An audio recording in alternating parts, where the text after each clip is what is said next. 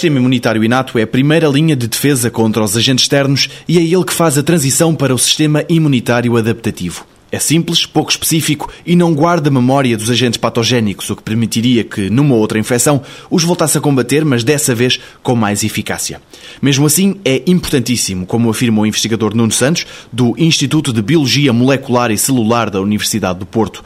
Sem o sistema inato, os vertebrados não conseguiriam sobreviver. Imaginemos, por exemplo, no caso do sistema inato, quando entra um, um, agente patogénico, qualquer seja ele que for, no organismo que está a invadir, é a primeira linha de defesa. Se retirarmos as linhas de defesa físicas, que é o caso dos, dos pelos, do, da pele, e ataca grupos de organismos ou grupos de moléculas e não memoriza. Ataca os vírus em geral, ou por exemplo as bactérias. Eh, no caso dos vírus, por exemplo, tem os sistemas de interferões que atacam, ou no caso das bactérias, por exemplo, a proteína C reativa.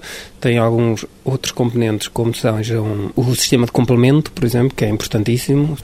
Tem uma componente também celular, dos quais as mais importantes poderemos dizer que são os macrófagos e os neutrófilos, que têm a capacidade de fagocitar. Fagocitar é engolir tudo aquilo que é estranho ao nosso corpo, engolem-nas e depois fazem a apresentação de partes dessa molécula a células, essas sim, mais específicas e que vão fazer a passagem para a resposta imune específica. E por isso é que o sistema inato é muito, muito importante. É importante não só por ser o primeiro, como o facto do outro, o sistema específico ou adaptativo, ter hum, memória também leva mais tempo à resposta. Portanto, num ser humano, por exemplo, os primeiros 15 dias em que se está a desenvolver uma resposta a um antigênio, é muito importante que haja esta resposta inata, porque é ela que está a travar a, a infecção.